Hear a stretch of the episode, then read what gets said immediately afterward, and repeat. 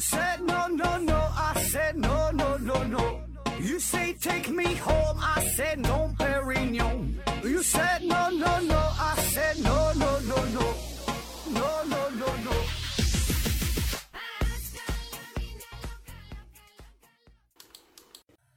拼命探索，不计后果。欢迎您收听思考盒子。呃，今天呢还是一期特别的节目，回答听友的问题，所以呢还是没有抽奖活动。呃，另外呢，今天还有一个特殊的地方哈，就是呃咱们思考盒子这个节目开播以来哈这四周年的纪念日。那四年的时间对于一个人的生命来说吧，这个说长呢也不长哈，说短呢它也不短。有些朋友呢是从大学一年级开始收听，到现在呢正好是呃已经大学毕业了。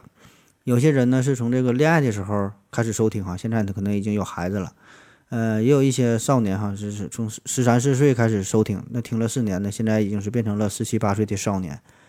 那对于一档音频节目来说，我觉得能坚持四年吧，也挺不容易哈。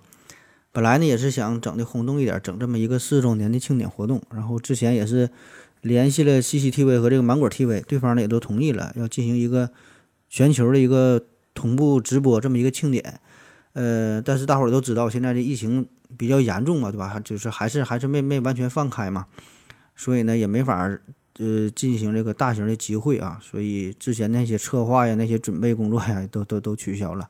咱还是不给国家添麻烦啊，还是专心的做好节目哈，这这这是正事儿。嗯，所以也再次感谢大家伙啊，这个四年来的支持啊、鼓励啊、提的各种建议意见呐，虽然我也没听啊。然后也感谢之前打赏的各位朋友哈，毕竟是真金白银啊，给给咱打赏啊，这个十分感谢。当然一谈钱就有点伤感情了哈，反正就是那些没打赏的朋友自己看着办吧啊，人家听节目都打赏啊，你你你你不打赏，你你能好意思吗你？嗯，上期预热的节目说那个这这个这个征求各种问题嘛，然后有很多朋友都留言了哈，也有的是一些提问啊，也有一些呢是表达了对咱们节目的喜爱啊。嗯，这些我就不一一念出来了哈，就感觉自己夸自己有点不太好意思，然后就就在这些留言当中呢，挑了一些稍微比较有意思的问题啊。其实说实话，很多问题都没啥意思啊。嗯，挑了一些稍微算是有点有点意思的问题，然后回答一下啊。他太多感激的话，咱就不说了，也没啥用啊。咱也真，咱这个节目咱也不善于打感情牌，咱就是正经的用这个实力说话，对吧？这个这个。嗯，内容才是硬道理，对吧？把这个节目做好，把这个内容整好啊，这这是正事儿。好了，直接进入正题哈。第一个问题，伪科学迷提问说：首先感谢节目组陪伴我度过了三年啊，这这哪有节目，就是咱一个人儿。嗯，给我世界观带来的改变几乎和一个大学等同。哎，这这说的要是实话。然后想问的问题是：游戏（括弧比如桌游、网游等）。括弧完了，对人因有什么意义吗？希腊人喜欢游戏，他们举办奥林匹克运动会；现代人喜欢游戏，他们在虚拟世界寻找快乐。但是有些人不喜欢游戏，为什么？啊，这关于游戏的问题啊，嗯，挺深奥啊。嗯，游戏哈，到底啥叫游戏？嗯，这有很多不同的定义。但是我个人感觉吧，不管是怎么定义这个游戏呢，它都有两个特点。首先呢，这个玩游戏都是以直接获得。快感为主要目的，对吧？玩游戏都是为了开心啊，没没没没有这个越玩游戏越闹心越遭罪的。第二个特点呢，就是说这个游戏呃一定会有非常强烈的主体的参与感和互动性，就哪怕最简单的，比如说俄罗斯方块，或者是两个人玩金钩钓大鱼啊，这这个游戏它都有着一种互动性。这个就和看电影、看小说呃它是有区别的，就是后者看电影、看小说也可以给你带来快乐，但是说这个就明显缺乏一种互动。那为什么会产生游戏啊？也有很多人研究这事儿啊。比如说有这个本能说啊，说人类在生活当中要受到精神和物质的双重束缚，在这些束缚当中就失去了理想和自由。于是人们利用剩余的精神创造了一个自由的世界，它就是游戏。还有说叫剩余能量说，就就是精力用不完哈。这个人类在完成了维持和延续生命的主要任务之后，还有剩余的精力存在啊？怎么办？没有地方发泄啊？就就就得去打游戏、做游戏。嗯，还有练习理论说这个游戏啊是为了将来面临生活的一种准备活动，还有叫宣泄理论啊，这弗洛伊德提出的说的，嗯，这个游戏呢就是被压抑的这种欲望啊是一种一种替代的行为，反正各种各样很多理论嘛，感觉说的也都挺有道理。那到底为啥要玩游戏哈？这玩游戏有什么用？有什么意义呢？嗯，其实也没有什么意义啊，因为很多事情它都没有意义。就比如说生命，就咱活着哈，这个有啥意义？这也没啥意义，对吧？你说你活着有啥意义？啊，早晚都得都得死去，活着有啥意义？没啥意义。那游戏呢也是如此，就所谓的这些意义，都是人类后来所赋予它的意义。你说它是有啥意义？它就有啥意义？它本来它是没有意义的啊。啊，比如说有人说了，玩游戏啊可以丰富人的精神世界，或者说玩游戏可以帮助你打发无聊的时间，对吧？玩游戏还能推动科技的发展。你看现在这个电子游戏、网络游戏。这这些大型游戏永远可以非常轻松地消耗掉互联网的速度啊，可以消耗掉渲染的速度，对吧？然后才让你硬件不断的进步啊，这也是它的意义。那还有这个社交的功能，对吧？也是游戏的意义。那么很多人在这个玩游戏的过程当中找到了灵魂的伴侣，找到了肉体的伴侣，对吧？这些都是游戏的意义。就是说，每个人赋予游戏的意义是不一样的，每个人从游戏当中得到的东西它也是不一样的。那么，为什么说有人喜欢玩游戏，又有人不喜欢玩游戏啊？这人和人不一样呗，每个人消遣的方式不一样啊。有人喜欢看电影，有人喜欢听音乐，有人喜欢玩游戏啊。咱经常说这个体育是和平年代的战争啊，或者有特指说这个足球是和平年代的战争。我觉得呢，这个游戏也是如此，呃，或者说这个游戏啊和体育本身这俩就有很大的交集。有这个体育嘛，对吧？就是可以安放那些多余的荷尔蒙啊，无数释放哈，就就用这个体育来释放一下很多这个竞技类的游戏。都也也也都是和这个体育一样哈，都是这个内核，都是让你释放这些荷尔蒙啊，只不过就是各种各样的形式而已。那再比如说有益智类的游戏啊，就很很烧脑的啊，解谜的这类游戏，这就是相当于脑力的竞技，对吧？那么如果一个人他这个身体不行啊，他就可能不喜欢这种体育运动啊，不喜欢这种竞技类的游戏。那一个人脑子不行啊，脑脑子不够用啊，平平时活着算点数都都费劲，他当然就不喜欢玩这种烧脑类的游戏啊。所以说这个就是每个人的性格不一样，每个人的兴趣不一样。每个人的天赋不一样，每个人喜欢这个这个点，这这个不一样哈，就就喜欢东西不一样。嗯，那么这个游戏这事儿吧，我觉得最最重要的哈，游戏最重要的一个作用就是它可以给我们打造一个虚拟的世界。就因为我们绝大多数人，我们活在的这个真实世界当中，咱们过得并不愉快，呃，每天都有很多闹心的事儿。虽然有些人。嗯，这个挣的挺多，可能年入百万、年入千万，哈，年年入上亿的啊，所谓的成功人士，他也有他会这些不开心的地方。那么这个游戏呢，就提供了一个暂时与真实世界割裂的这么一个空间。你在这里边呢，你可以逃避现实，在这里呢，你可以为所欲为啊，你就是这个世界的王。那虽然玩游戏的时候，你可能也会面临失败，但是呢，这种失败和现实的失败不一样啊。这这这个失败哈，第一，你知道这个失败是假的。而且呢，这游戏当中，这个游戏会有明确的一个规则，啊，这这个规则是是是是不变的，是你也知道的，大伙儿都去遵守的。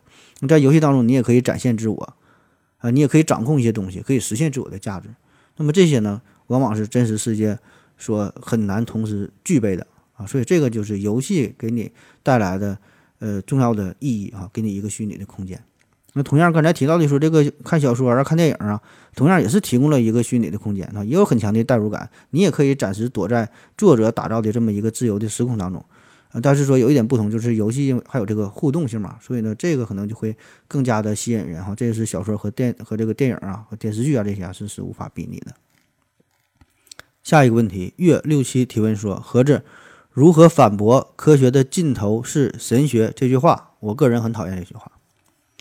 嗯，首先哈，你你讨厌你讨厌没有用哈，就是在这个世界上吧，会有很多的东西都让你觉得很讨厌啊，但是呢，你不可能每一项都逐个的去反驳啊，你也没有这个精力，你也没有这个实力啊，你也没有这个能力啊，你反驳不了，你只能接受这个操蛋的现实啊。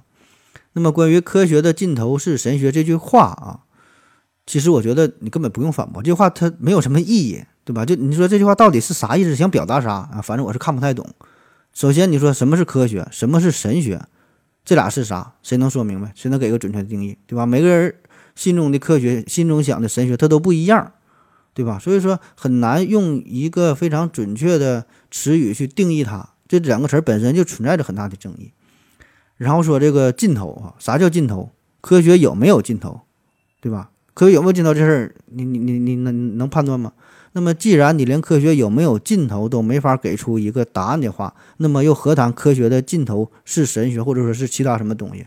对吧？就你得先证明科学它是有尽头的，然后我们再讨论下一个问题，说科学的尽头是啥？否则这个讨论它就毫无意义。下一个问题，冬瓜小手提问说：何子老师，我有两个问题。所有 DNA 和 RNA 都会努力让自己复制繁衍下去，他们的动力、目的和原因是什么？自从我看了《自私的基因》《自私的基因》之后，感觉 DNA 和身体其实更像是雇佣关系。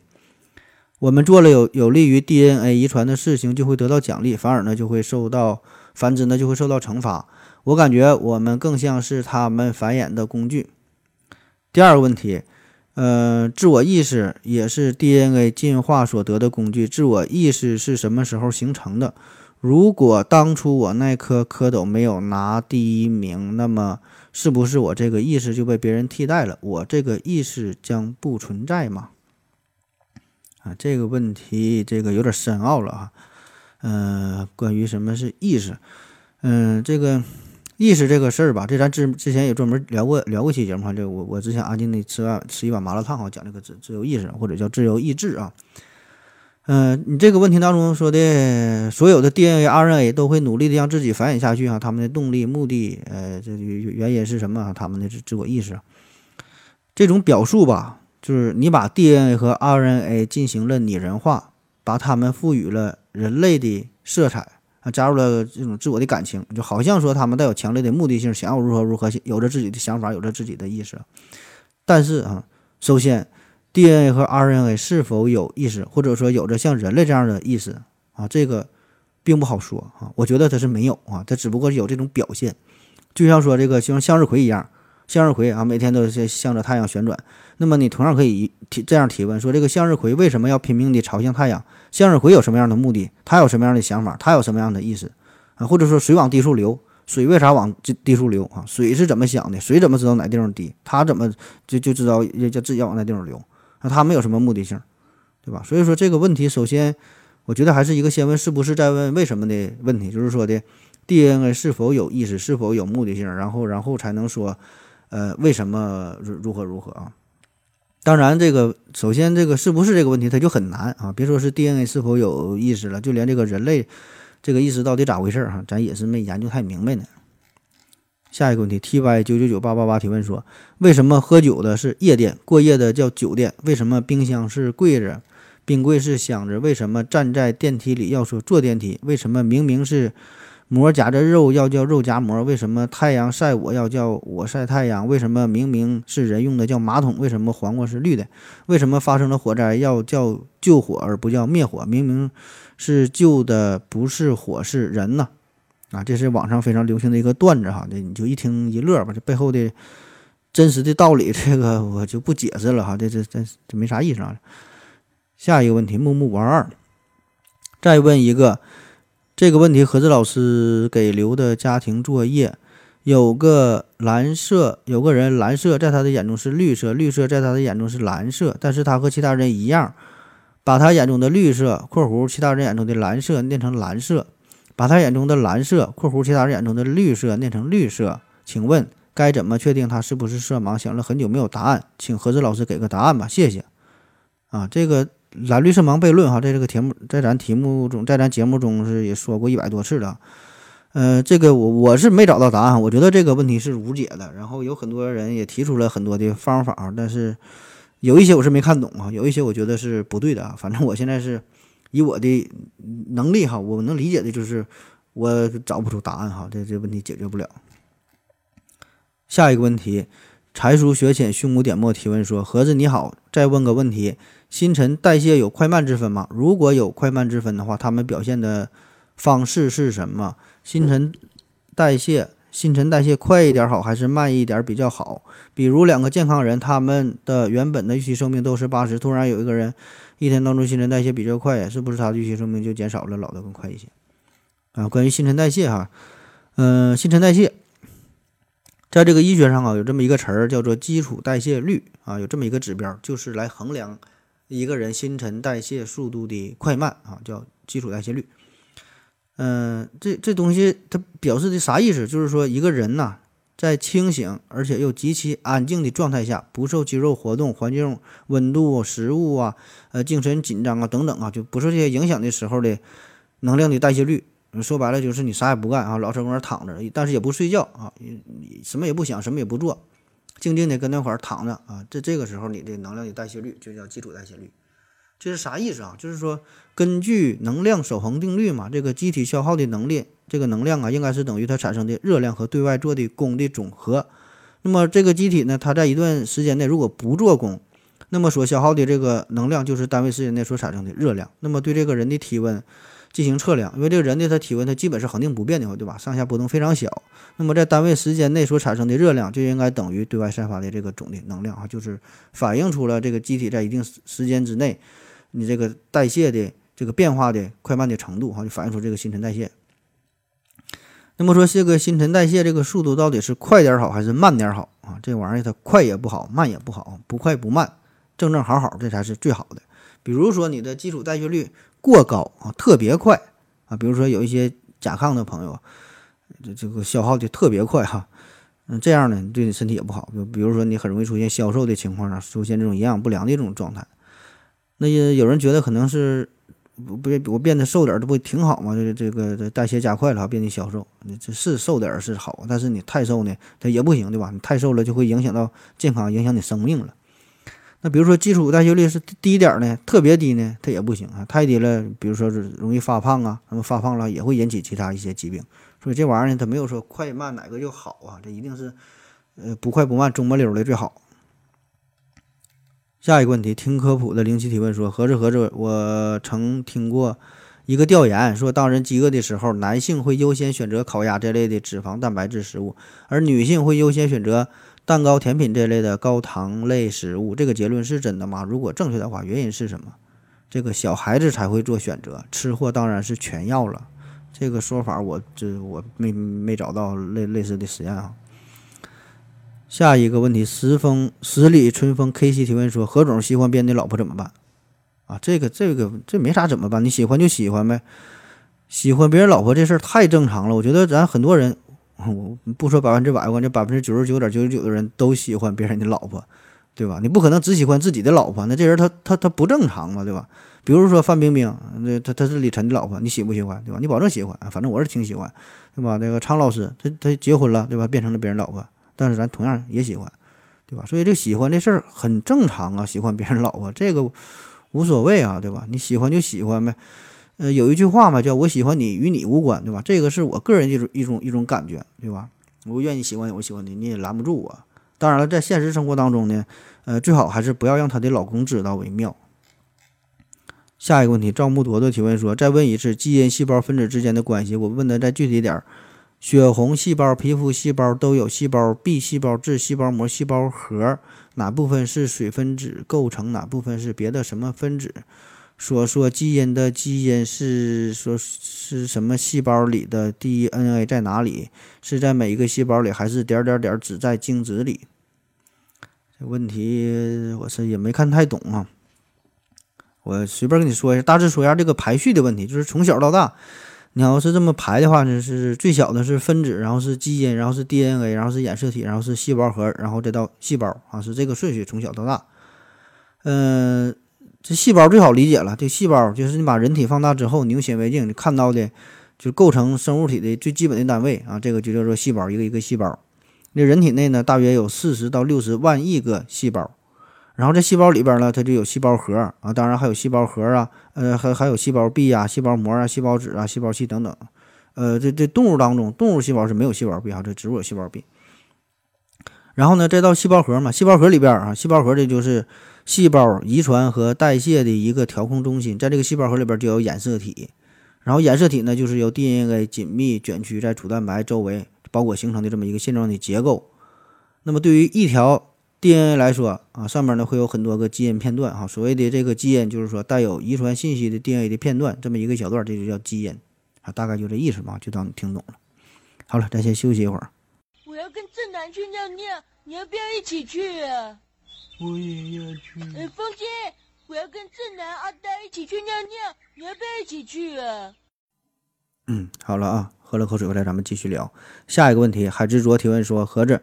我奶奶、爷爷分别在去年和今年去世的，是不是另一半走后，自己也失去了生活的动力？嗯，咱总说一句话啊，这不求同年同月同日生，但求同年同月同日死。呃，有时候呢，就是用这句话形容，比如说几个人哈结成了异姓兄弟，然后就形容这个感情非常真挚啊，这个要一起一起死啊。有时候也是用这句话来形容，就夫妻之间这两个人的感情很很很深厚啊。但是这个话呀，还真就不只是说说而已，确实呢，这种情况呢也会出现，就是说一个人夫妻一人死亡之后，另外一个人过不了多久呢，也是随着离开啊。这个老伴儿老伴儿啊，到老了才是伴儿。就是年轻的时候呢，大家都感觉自己天不怕地不怕啊，感觉自己可以浪迹天涯、四海为家，可以孤独一生啊。但是呢，随着你年龄的增长，就会发现啊，身边呢是需要有个人来陪伴的。那谁能陪伴你啊？你的父母会逐渐的离你远去，你的子女也会有自己的家庭，你的朋友也天天不可能陪你这个吃喝玩乐，对吧？那么谁能陪着你呢？就是只有你的老伴儿啊，而且是越上了年纪之后，越会觉得老伴儿。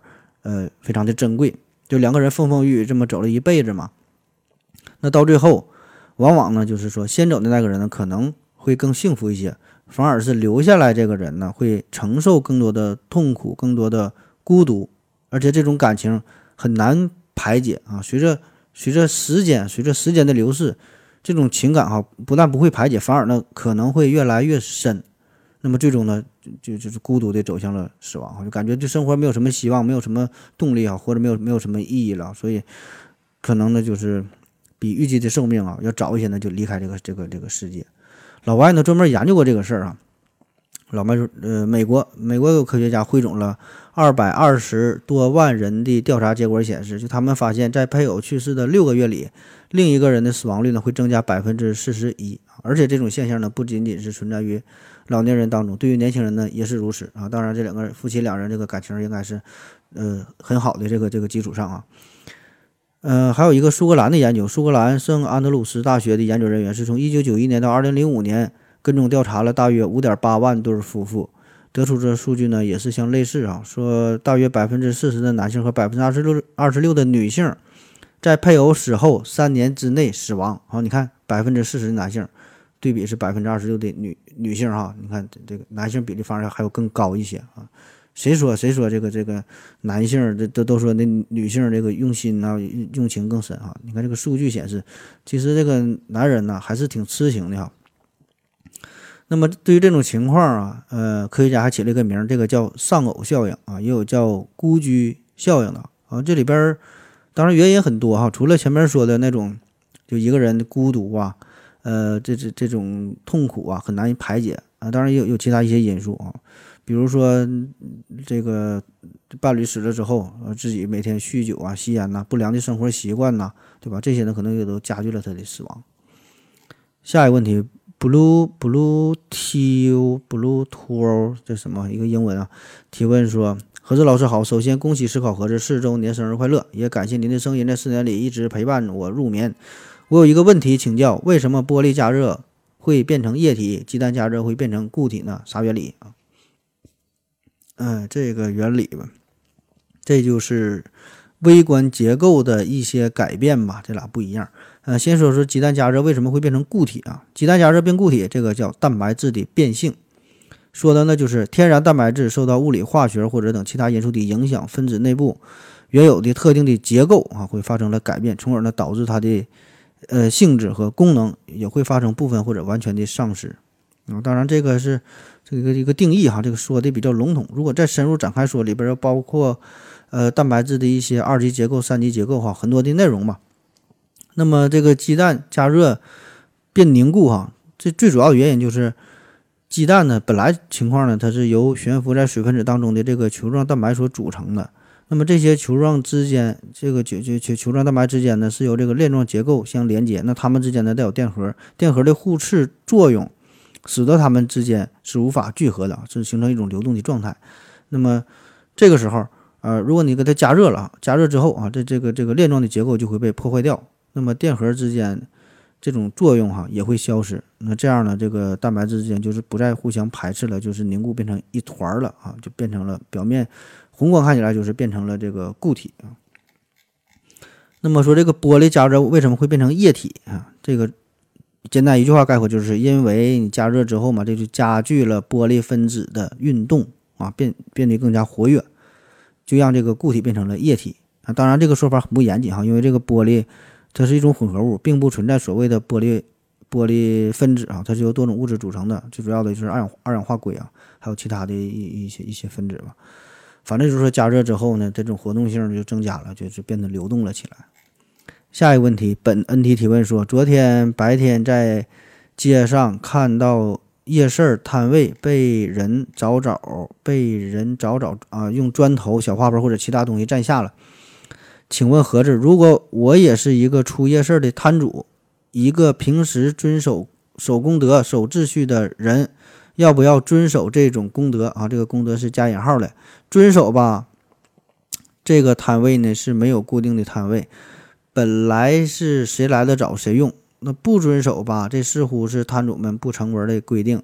用别人已经占了的摊位，肯定会发生争执，或者是类似的情况。比如说公共场合，呃，占座该怎么办？啊，我明白这个意思了哈。就这个人他素质很高，就是，嗯，他遵守这个这这一些公德守守秩序，但是有些人他不这么去做哈，然后他内心很矛盾，不知道自己到底该怎么办啊。这事儿呢，我觉得这个跟咱们教育有关啊，咱们教育有关。就咱教育不光是学知识，会学到很多东西，嗯，但是这个教育吧，这里边有一个很失败的地方，就是说，咱们在学校里边学到的很多东西，并不适合于现实的真实的这个社会啊，这个世界，就是说，咱们在学校当中学的这些东西太过美好啊，描述的像天堂一样。但是呢，这些东西并不适合这个冰凉冰凉的社会哈。这个社会会有它黑暗的地方，会有它残酷的地方。咱上学的时候学的叫啥？五讲四美三仁爱哈，要知荣辱，要明是非，要礼貌待人，要排队啊，不能随地吐痰，要给老人让座，对吧？这个是咱上学时候学的。但是呢，等你真正的走入到社会之后，你会发现你学校里边学的这些很多规则并不奏效啊。结果就是说。你真的按学校当中学到的这个这个要求啊，这些规则去做的话，往往呢是谁素质高谁吃亏，谁嗓门大呢谁有理，反而是那些践踏规则的人、蛮横不讲不讲不讲理的人，他们活得很潇洒很快活，他们得到了更多的实惠。你你这种文质彬彬的素质高的人，反而呢是被人嘲笑哈。进而呢，还会衍生出所谓的什么吃亏是福啊、难得糊涂啊、退一步海阔天空、什么忍一时风平浪静这些歪理邪说，我感觉都是放屁一样啊。那么结合你这个问题，就是到底怎么怎么去做吧？我觉得哈，就是对于咱普通老百姓来说，就是你在不同的领域当中就应该就应该遵守不同的规则啊，就是到到哪个村儿啊，就是怎么唱哪个歌哈，到哪个河就脱哪个鞋嘛，大家都去占座，那么你也摆地摊儿。对吧？你怎么办？你也去站呗，对吧？你你也改变不了这个规则，你也改变不了别人，你怎么办啊？你只能去顺从，对吧？当然，如果你说我就档次高，我训练到一定程度了，我就不觉得不应该这么做，我就遵守规则，那好啊，那你就你能够保持内心极其平和哈，你完全不跟他一般见识，你也不生气，你也你也不急眼，OK 哈，你也可以这么去做，就完全以自己的规则来对待这个超大的世界。但是说你得内心哈能真正的坦然，能够放下哈不争，对吧？我觉得很多人是做不到这一点，对吧？在咱们多数人的状态是属于那种不说憋屈，说出来矫情，对吧？你你然后让座呢，给人让座感觉自己他妈的站着还挺累啊，不让座呢感觉有点不好意思，对吧？所以都是活在这种矛盾的状态之下，对吧？所所以说对待生命嘛，你就不妨大胆一点哈，因为我们终将要失去它啊，自己愿意干啥你就干啥哈，愿意干谁你就干谁呀。下一个问题，慌慌的提问说：“何子老师，女朋友老是喜欢各种各样乱七八糟的东西，什么护肤品呐，什么湿滴水啊，还有蜂蜜制成的护护肤水啊。我跟她讲，不要这些乱七八糟的东西，就算是要用，每次也是用半边脸儿，一周以后，然后做对比，如果真的有效，再继续用。然后她就很生很生气啊，说她看的直播那么多人都在用，效果呢，啊，肯定是有效果了。有一次她在直播上看到有一款护肤品，号称是某座岛上的野生蜂蜜，说能去皱纹。”我女朋友居然都信啊！我爱她，所以四千块钱东西我都买了。但是我觉得我不能总是看着我女朋友被这些主播坑吧？我该怎么办？你该怎么办哈？你找个正经主播呀！你这主播这么多，你听我跟你讲啊。嗯，如果你真要是喜欢你女朋友的话吧，我给你个建议哈，你就是努力赚钱，你就给她买海蓝之谜，你就给她买二。爱马仕给他买买香奈儿，给他买这个保时捷哈，而并不是纠结于产品本身到底有没有用那你说爱马仕包有没有用吗？那爱马仕包它它能比一个塑料袋装更多的东西吗？对吧？你百达翡丽的表它有用吗？它能比一个电子手表走时更准吗？对吧？你保时捷它有什么用呢？它能比一个奥拓跑得更快吗？对吧？你就就就就现在这二环三环上，就就这么堵，对吧？这不都都一样的速度，对吧？油门踩到底，大家都能跑到一百二，一百二，对吧？你再快你就超速了。所以说，很多时候呢，你也就不要去纠结这个产品本身的作用哈，不要纠结于什么护肤品呐这些它是否能够护肤，保健品是否能够保健，对吧？就像是这个包是不是装东西，表是不是看时间一样。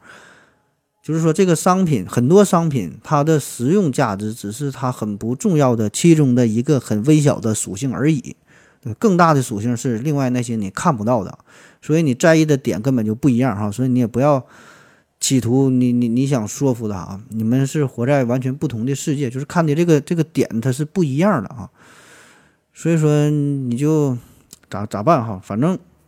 听我劝哈，那你就你就听他的呗。你既然你真正的爱他，你就挣钱挣钱，挣钱哈，用金钱砸死他啊，给他带来心理上的满足，带来这种快感。下一个问题，一大堆字母加上数字又一大堆字母提问说：何志好，我想问个问题，如果让我解决，如果让你解决城市牛皮癣，也就是小广告的问题，你会怎么做？啊，这个好办哈，你城市牛皮癣上面不有都电话吗？按上面电话找着这联系人，找到当事人哈，有一个算一个，逮着一个毙一个哈。下一个问题，两个汉原子提问说：“提问了啊，嗯，我想问一下，很多人喜欢吃辣椒，吃辣椒的感觉无非就是痛觉的一种，那为什么不喜欢辣眼睛的感觉啊？那样岂不是更刺激？我操，辣眼睛啊！你看啥辣眼睛？嗯，确实啊，人类对于辣这种感觉吧，它比较特殊，和其他那些味道不一样啊。就像那些酸呐、甜呐、苦啊这些呢，是对于。”味蕾上的一种刺激，让你得到不同的感觉。但是这个辣呢，它并没有专门的一个味蕾感觉感受辣哈。这个辣是一种更接近于疼痛的感觉啊，并不是刺激味蕾。那么本能上呢，我们是拒绝辣这种感觉的，因为疼啊，对吧？出于自我的一种保护，我们是会躲避的啊。那为什么我们爱吃辣椒呢？对吧？你吃辣，这不是相当于一种自虐吗？啊，确实是自虐哈。这心理学上有这么一个专业的名词，就叫做良性自虐，良性自虐。啊，虽然是自虐，但是是良性的，这个是我们很喜欢的一种一种一种体验。啥意思？就是说个体享受那些身体或者是大脑将之错误的解读为威胁的负面体验。那么个体一旦意识到了这个真正的危险并不存在，认知和身体的反应的差异导致了一种令人愉快的兴奋感，这个就叫做良性自虐。再给你举个例子啊，就是跟这个相类似的，就比如说有人喜欢看恐怖片，有人喜欢坐过山车，啊，有人喜欢喝苦咖啡。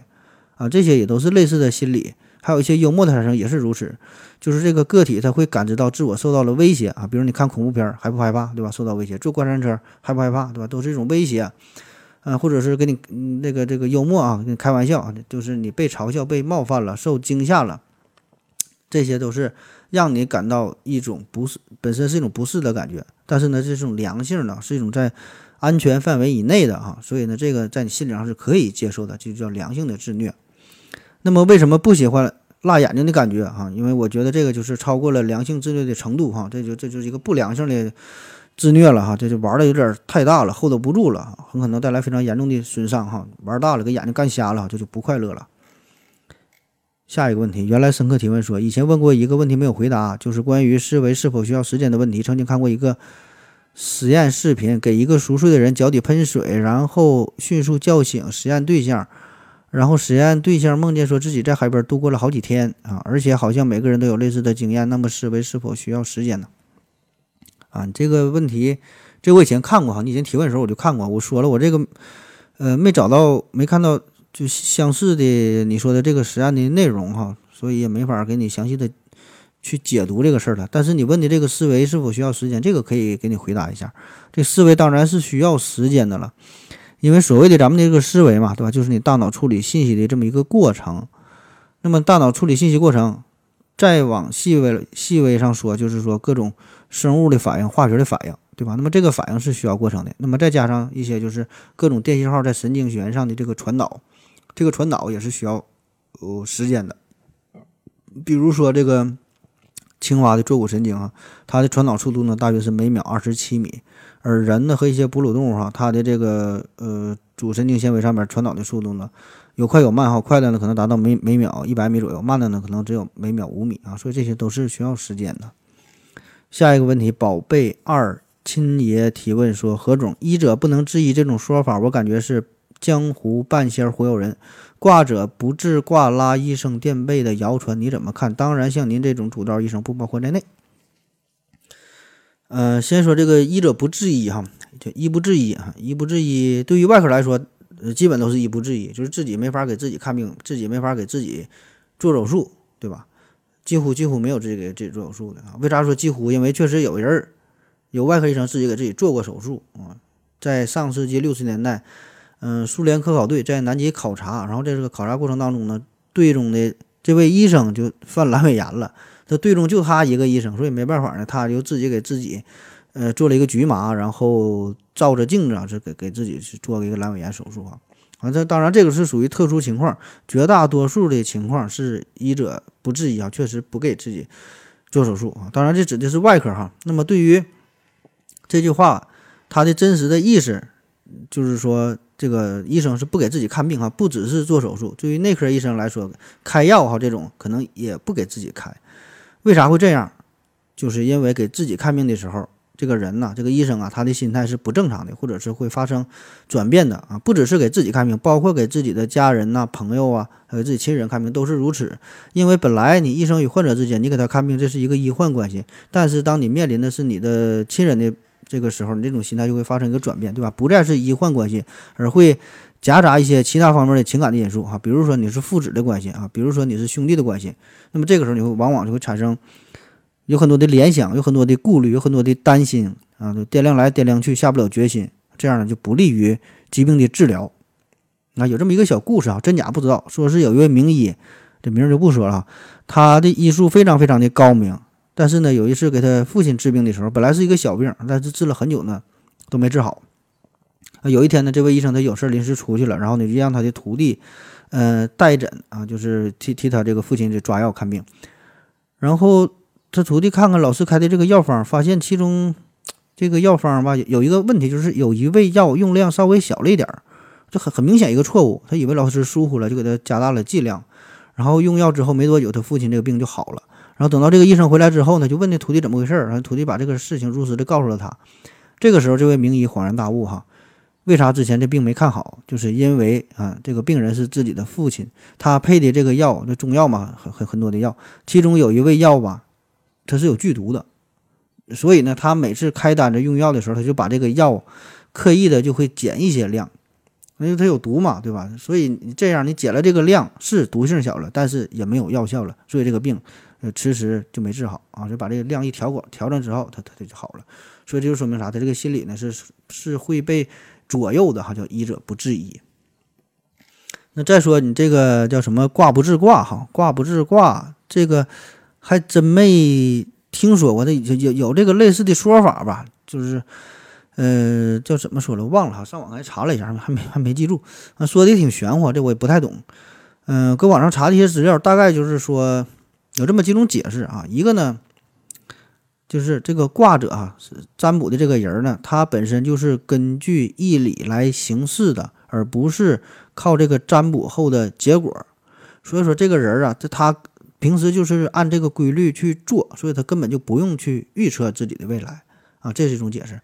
还有一种解释呢，就是说这个卦者呀，他能看到未来的定数，他只是能预测，能够看到，看得很准，但是呢，他只是看而已哈。既然一切它都是定数，你是人人人力无法改变的，所以说看与不看也无所谓了，叫顺其自然。然后还有一种说法呢，说这个卦者占卜的人哈，就是到达了一定水平之之后哈，程度非常高了，这时候根本就不需要起卦啊，不需要又怎么整个乌龟壳啊，又又是什么测个字儿啊，又啥就啥也不用啊，叫铁口直断，张口就来，就是说不用给自己特意的去去算卦，心就已经是心中有数了啊。好了，咱再休息一会儿。我要跟正南去尿尿，你要不要一起去啊？我也要去。哎，风姐，我要跟正南、阿呆一起去尿尿，你要不要一起去啊？嗯，好了啊，尿过尿回来，咱们继续聊下一个问题。你抱孩子先走提问说，一天不听盒子我就浑身难受啊。盒子老师，我想问一下，您是如何看待唯心主义跟唯物主义的？高中学的老师讲的也很笼统，我自己理解也不到位，甚至有点觉得唯心主义有点正确。想听何志老师具体讲一下啊。这关于唯心与唯物之争啊，这个话题就比较宏大了。嗯，咱们普通人吧，我觉得对于咱普通人，特别是咱中国啊，在中国，咱了解到的关于唯心主义和唯物主义的知识，甚至说绝大多数关于哲学的知识，都是源于高中政治课，对吧？因为几乎没有人。平时会买来哲学方面的书，然后真正的能够看进去啊，这种人很少。那咱们上学的时候啊，学的最主流的叫辩证唯物主义，对吧？只有它才是最正确，才是最正统的，才是对的。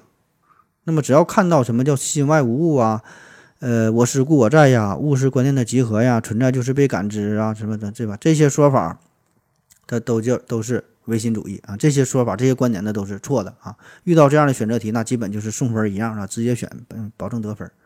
可是呢，在真正的哲学范围之内啊，实际的情况并没有这么简单。就是无论是唯心主义和唯物主义，这俩它都是一种世界观，都是一种看待世界、理解世界的方式。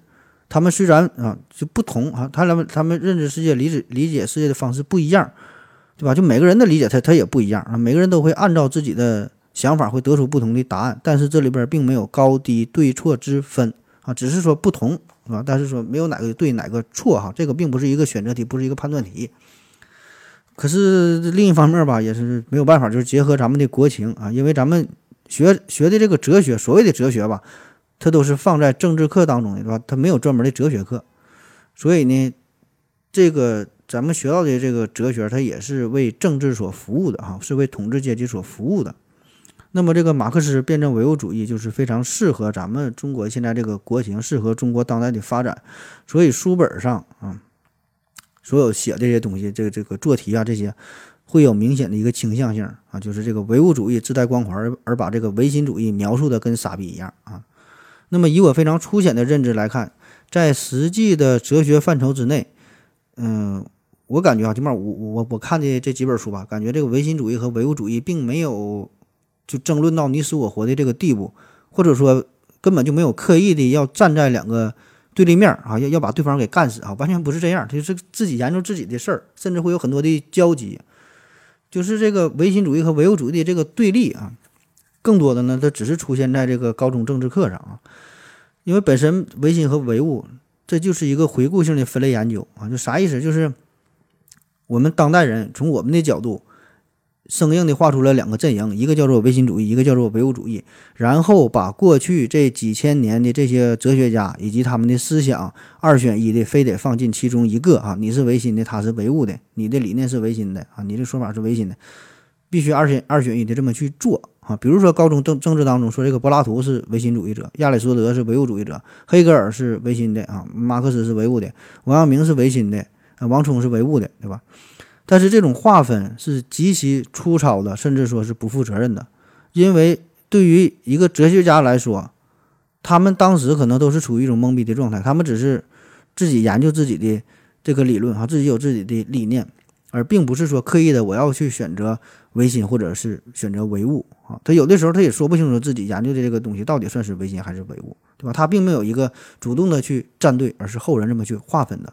所以说，你这种非常简单粗暴的做法，这种划分就很容易让人产生一些误解啊。就比如说古希腊的这个毕达哥拉斯，还有柏拉图，对吧？这这二位又是哲学家又是数学家，那个时候那个时候他还没有明确的唯心与唯物的这这这这个这个分类呢，对吧？所以他们研究的东西也很模糊，在他们的这种所谓的哲学思想当中，也会混杂着大量的关于数学啊、关于几何的思想。对吧？就万物皆数，对吧？会有一些几何数学的思想。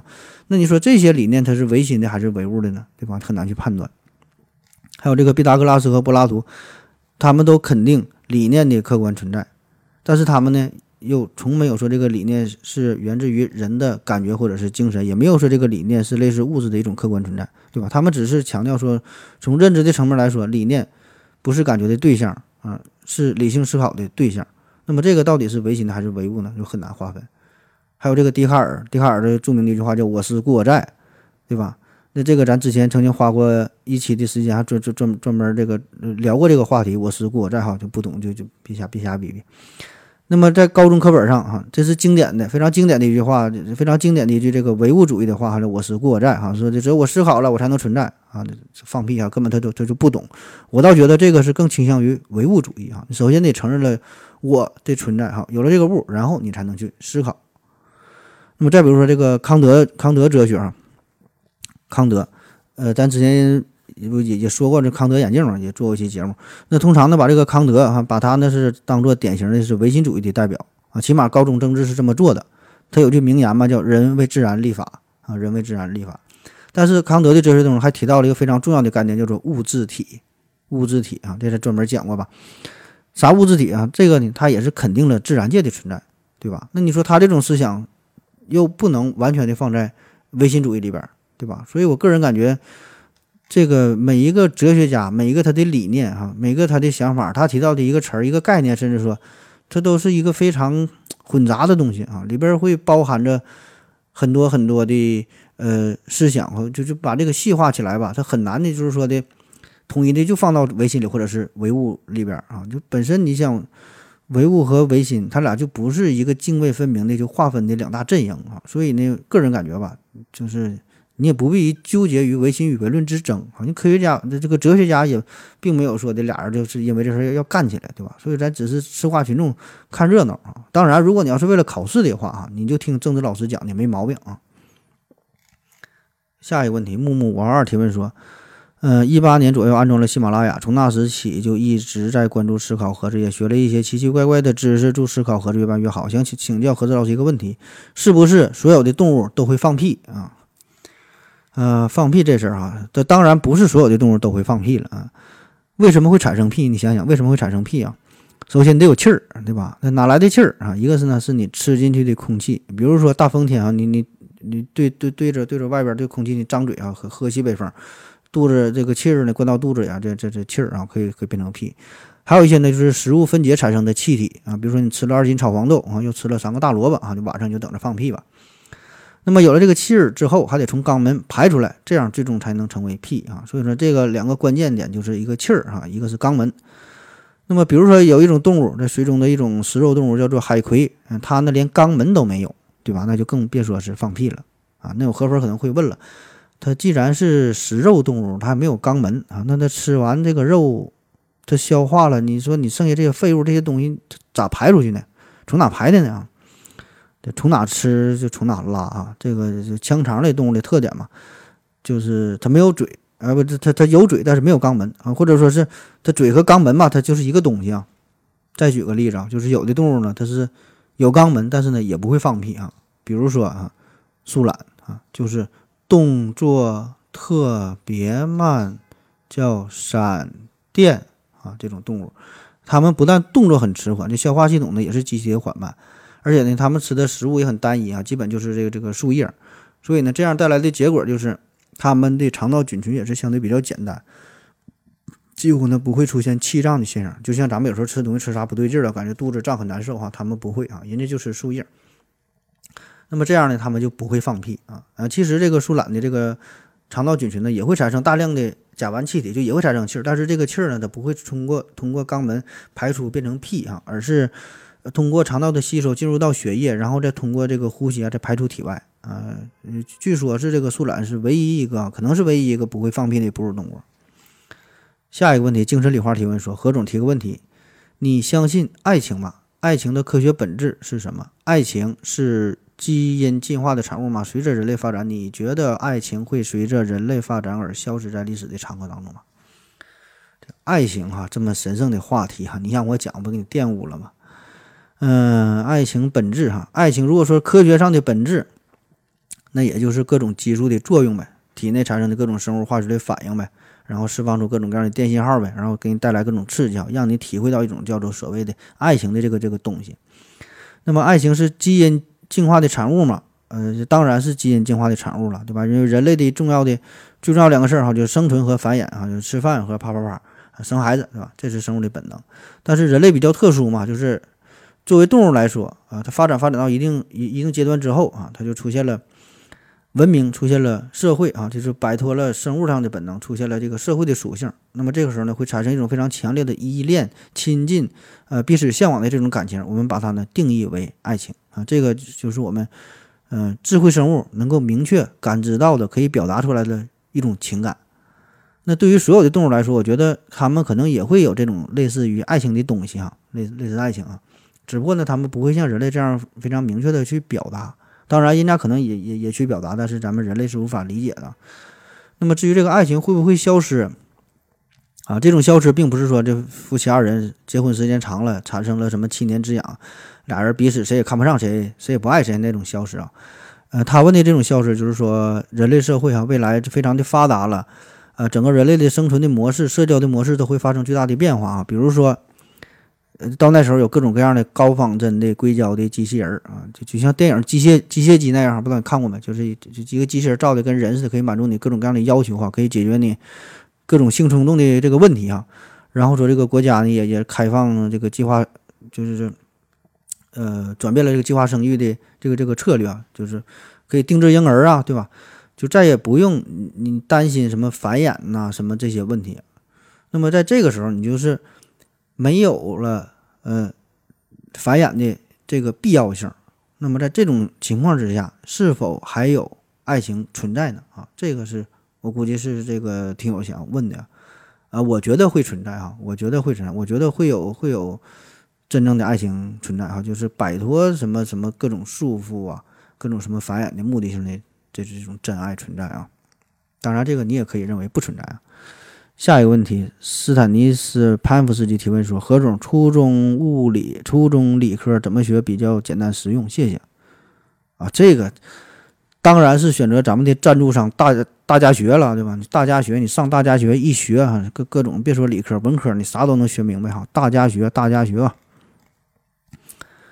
下一个问题，一名军士提问说：“喜欢爱慈悲，什么区别？”，这又是一个语文题啊。喜欢呢，就是说你喜欢，就是你把你的女神给强奸了啊，而不去考虑她的感受，这就叫单纯的就叫喜欢。爱呢，就是你也喜欢你的这个女神，但是你不去强奸她，而是你看着她穿上了别人的婚纱，你还为她祝福啊，这个就叫做爱。慈悲呢，就是你的女神被别人强奸了，然后又经过了三三四五六次非常不幸福的婚姻之后，你选择去接盘啊，你这个行为就叫做慈悲。下一个问题，幺三五幺五四四 PZPG 这勾 S 提问说：何总，量子既然能够隧穿，为什么还会有夸克禁闭？啊，这两个非常专业高深的词儿哈，量子隧穿和夸克禁闭啊。但是说我没看明白，你这个量子隧穿和夸克禁闭这俩是有啥矛盾呢？或者说有啥联系？就是为啥量子能隧穿，它就不能有夸克禁闭呢？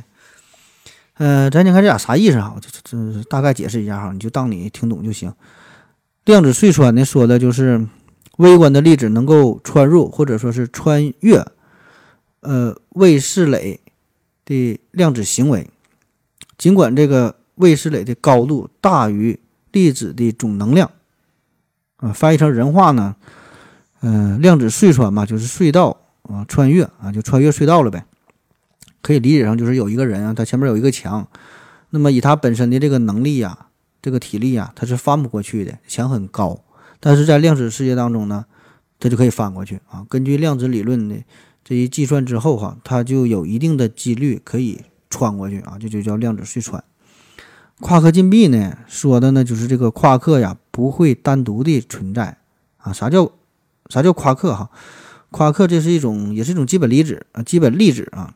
是构成物质的一个基本单元，比如说，咱说中子啊，中子呢是由两个下夸克和一个上夸克组成的，质子呢是由两个上夸克和一个下夸克组成的啊。具体啥叫上夸克和下夸克，这个你不用管哈。对这个东西，它夸克也有很多的类型嘛，反正就是啊，这个不重要。反正夸克禁闭说的重点就是。人类目前为止啊，还不能直接观测到夸克，或者说是分离出夸克啊，它都是以两个或者三个组成的粒子的形式呈现出来。比如说刚才说的这个中子和这个质子，对吧？它都是三个夸克放在了一起。那么回归到你的这个问题，量子既然能够隧穿，为什么还会有禁闭夸克呢？对吧？那为啥不能有禁闭夸克呢？我也没看出来你这个这俩有什么矛盾所在啊？下一个问题，听友八五八九八九三六提问说：何总，如果真的出现了丧尸，该怎么保护自己？啊，最好的办法就是让自己先变成丧尸。下一个问题，朗朗声提问说：听过有一期讲格力恒，格力恒数啊，后来也找不到了啊，格力恒找不到，你找不到了，你就从头到尾再再再听一遍呗，再听一遍就能找到了。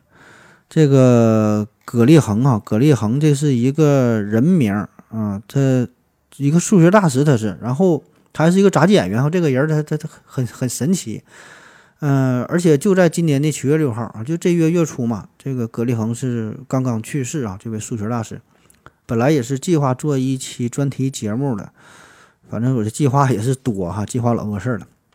这个数学，这个数学大师，他曾经担任过国际杂技演员协会的主席啊，而且还是获得过美国数学学会颁发的斯蒂尔终身成就奖啊，这个是非常非常传奇。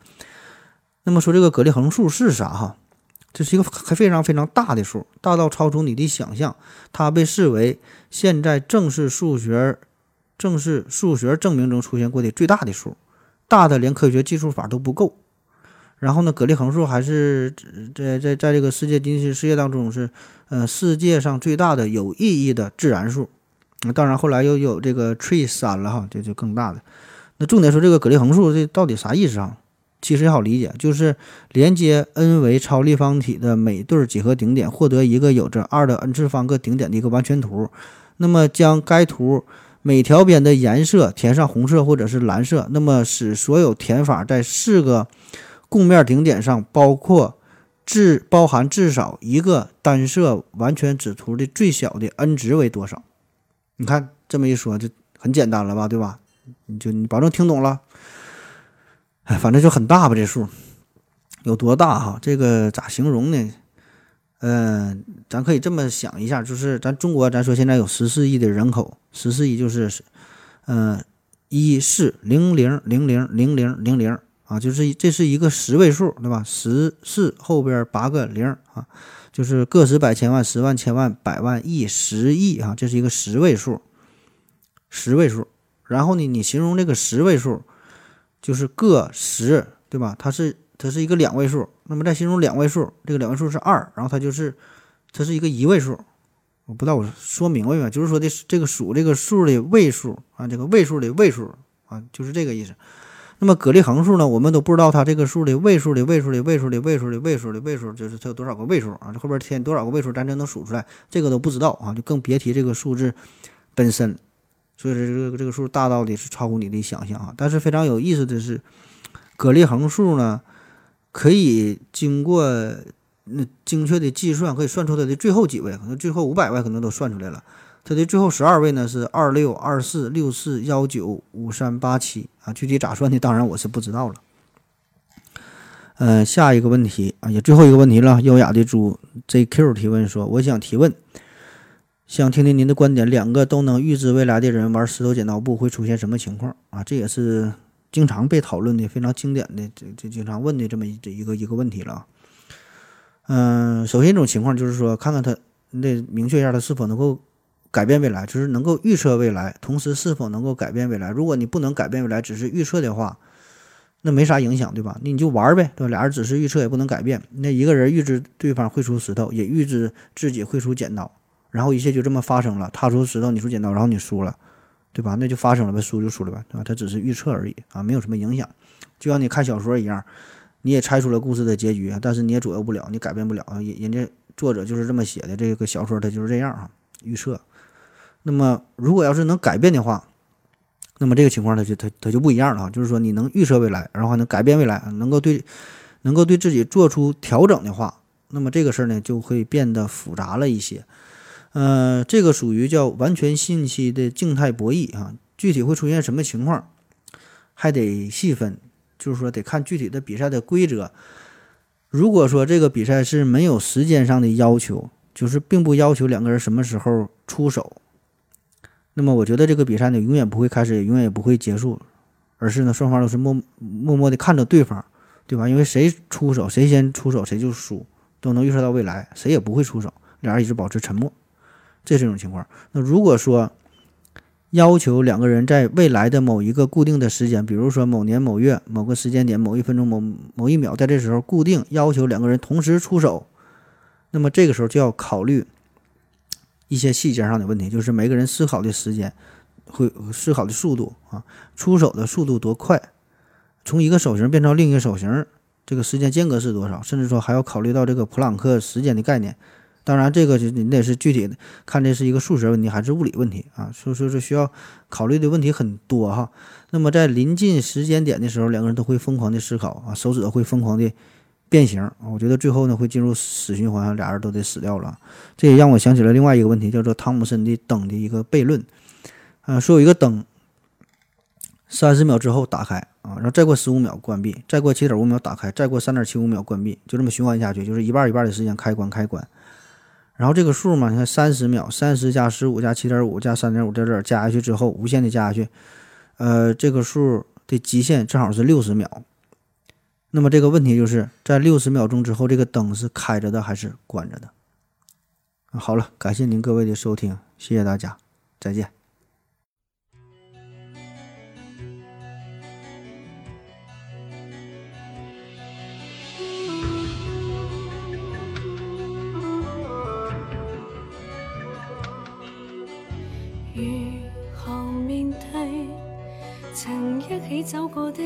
此，现？在剩下我道行，如何讓心聲一一講你知？從來無人明白我，唯一你給我好日子。有你有爱有情有生有死有義。多少風波都願闖，只因彼此不死的目光。有你有我有情有天有海有地，不可猜測總有天意，才珍惜相處的日子。道別話亦未多講，只拋低這個傷心的漢子。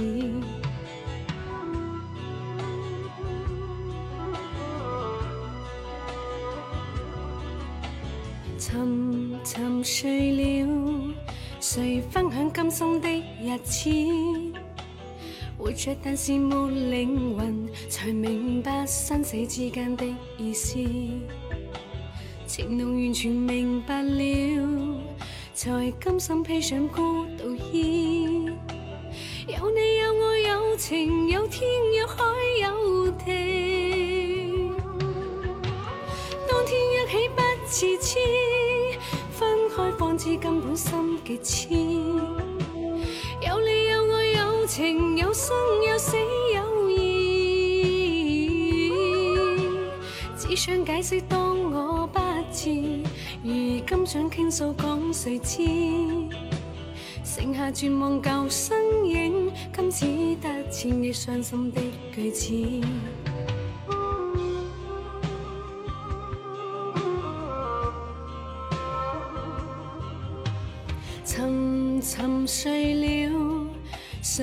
享今生的日子？活着但是沒靈魂，才明白生死之間的意思。情浓完全明白了，才甘心披上孤獨衣。有你有我有情有天有海有地，